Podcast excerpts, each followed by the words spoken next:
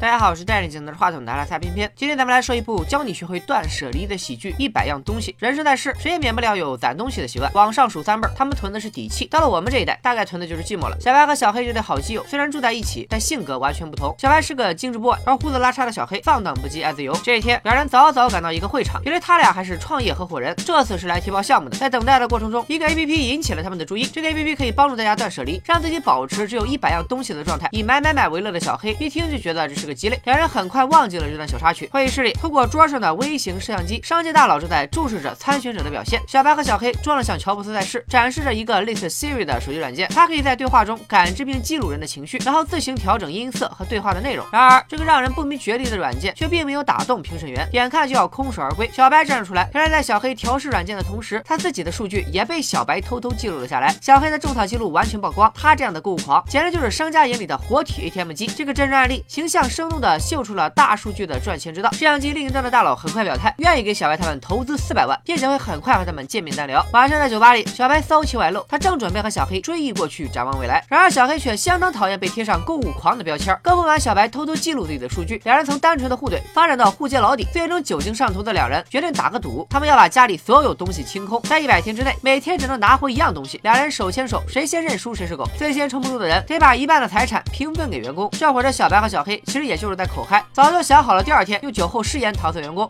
The next day. 小黑在楼道里疯狂裸奔，全程被人免费围观，好不容易冲进了小白的房间。呃他们的随口一说，员工们却当了真。两人的杂物都被藏进了仓库，现金和银行卡也被回收。除了可以去办公室蹭吃蹭喝，一百天里只有每天的午夜，两人才可以各自取回一样东西。这注定是难忘的一夜。雪花飘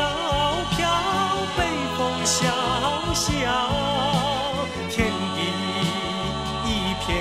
储物间里，小白和小黑摇摆不定，拿走大衣还是手机？是好好活着，还是快乐的半死不活？这真的是个难题。还好一个女人的出现打破了僵局。这位住在隔壁仓库的姑娘，咱们叫她卷发妹，这人相当的来熟，上来就抽走小黑手里的手机，打通了自己的号码。紧接着，她给俩人提出了非常中肯的建议：不穿衣服就算冻不死，也会被路人当成变态打死。这下小白和小黑终于不再当街秀鸟，但因为过于无聊，两人在楼梯上玩起了强人所难。小黑还舔着玻璃，闹出了东北人在冬天最爱看的笑话。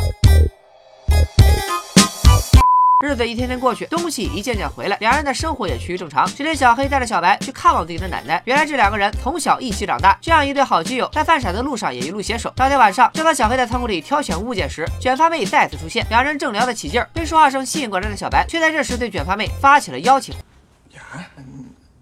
Date? 晚上的家里，小黑因为没钱而断网。无聊中，他第一次反思起了自己的购物欲。而另一边，小白则为约会开足马力，因为戴了不合适的隐形眼镜，他生生的把自己作成了写轮眼，出现的方式实在不怎么体面。在自我介绍环节，卷发妹和小白商量好玩起了角色扮演。小白是个假装自己很穷的百万富翁，卷发妹则是那个通过了他一切考验的天选之女。两人气氛正好，门铃却响了。今天的小黑可以当选全世界最没眼力见的人，一边吃着隐形狗粮，一边谈论着自己的购物习惯。小白终于忍不住叫醒他，很多你痴迷的事物，不过是手机根据你的兴趣设置好的强力推送，目的只是锁定你的钱包。说完了真心话，小白马上送走了小黑。这一夜，他和卷发妹过得相当刺激。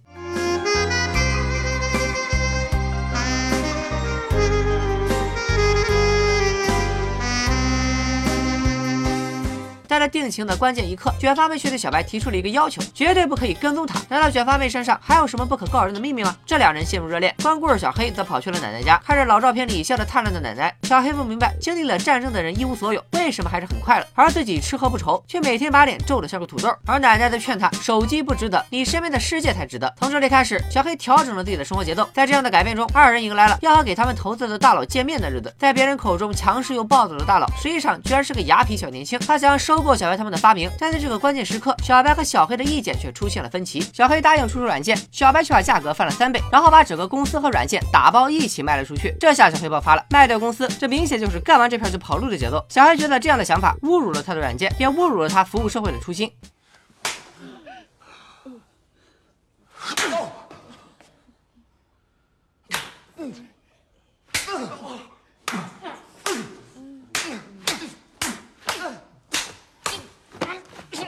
这时距离他们的赌约完成还有二十天的时间，小黑一气之下再放大招，用全部身家赌小白会输，而且从现在开始，赌约再加两个规则，禁止使用手机。和以物换物。打赌玩的这么大，小白还能在卷发妹那里获得安慰，而小黑只能孤军奋战。这时一通电话让他从胜负欲中回过神来，奶奶不小心摔伤进了医院，小黑赶往医院看望奶奶，却没想到在这里偶遇了卷发妹。原来卷发妹才是真正的购物狂，她沉迷于奢侈品，花光了工资刷爆了卡，借钱借到没朋友。目前他还需要在医院就诊，持续治疗这个心理疾病。小黑满口答应为卷发妹保保守秘密，但转头却告诉小白，如果不是真心爱卷发妹，那最好别再和她纠缠。小白直觉这话里有猫腻。当晚卷发妹离开房间时，小白跟了上去，却被卷发妹撞了个正着。开始打破承诺跟踪自己的小白，卷发妹一句话也没说，转身消失在了街角。卷发妹人间蒸发，甜蜜小窝也被抵押。小黑终于说出了实情。然而小白却觉得是小黑这个单身狗嫉妒心作祟，故意逼走了卷发妹。小白想要追回卷发妹，就必须使用手机，那样的话小黑就躺赢了。看着小白脑补出一场大戏，小黑突然感到很失望，这一切都太无聊了。他主动放弃了赌约，可回了家却被告知了噩耗，因为当时他追着卷发妹出门，没有照看奶奶，奶奶不小心从床上摔落，彻底离开了人世。心如死灰的小黑，这一刻终于明白自己失去了什么，在母亲的怀抱里蜷缩起来的小黑像个孩子，而另一边，小白还在搞爱情追击战。根据第一次见面时，卷发妹拿小黑手机打出的电话，小白追踪到了他的新住所，给自己定下了一个小目标，先帮卷发妹把债还上。但是如今的卷发妹住着医院分配的房间，有专人看管她的前台，她的购物欲根本不是还债就能解决的。这两人现在的问题就是，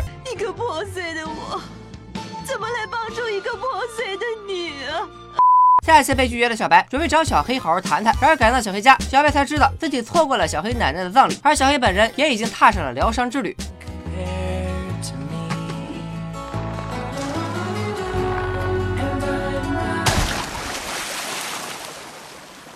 一路追赶而来的小白，在小黑面前卸下了防备。男人之间解决问题的方式，当然是比比谁更硬，呃，谁的拳头更硬。一顿敲打中，小白坦白了心事。他之所以总是搞砸一些事，是因为羡慕小黑轻松拥有一切，而自己却永远需要费力争取。但即使矛盾，他还是想要和小黑一起走下去。这波真情告白，感动天，感动地，也把小黑感动得五体投地。解开心结的两个人，回到公司就宣布了头条新闻：这场一百天的赌约，他们俩都输了，所有员工空降百万家产。现在大家可以选择拿钱跑路，或者一起来建乌托邦乐园，带着这些钱财，远离物欲。横流的世界，从此红尘作伴，活得潇潇洒洒。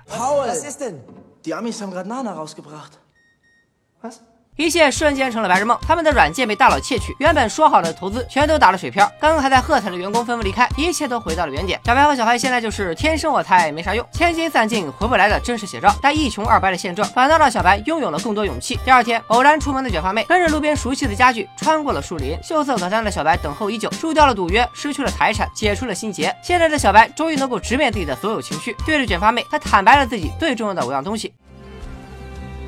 Und alles, was du hier siehst, das sind die fünf Dinge, ohne die ich nicht leben kann.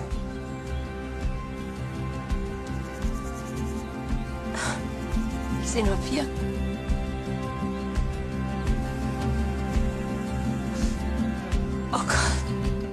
一百样东西做一部小清新喜剧，实际上探讨的问题却紧随热点，又相当扎心。消费时代来临，一波六幺八，一波双十一，把每个人的钱包安排的明明白白，铺天盖地的软广硬广，让大家一边喊着剁手，一边舞成了千手观音。多少人在自己并不需要的东西上种草，种出了一片草原。购物车里满满的订单，就像是一个个标签，深深的刻进了他们的生活。除此之外，网络世界里爆炸的信息量，让每个人活成了抬头不见低头见的网上邻居，以至于忘记了自己最初的追求，忽略了身边最重要的人和事。所以无论何时，也别忘了讨好现实生活，那些真实的付出与收获。才是最值得铭记的快乐。今天就说到这里，喜欢评论视频的小伙伴别忘了一键三连给个支持，咱们下期再见，拜了个拜。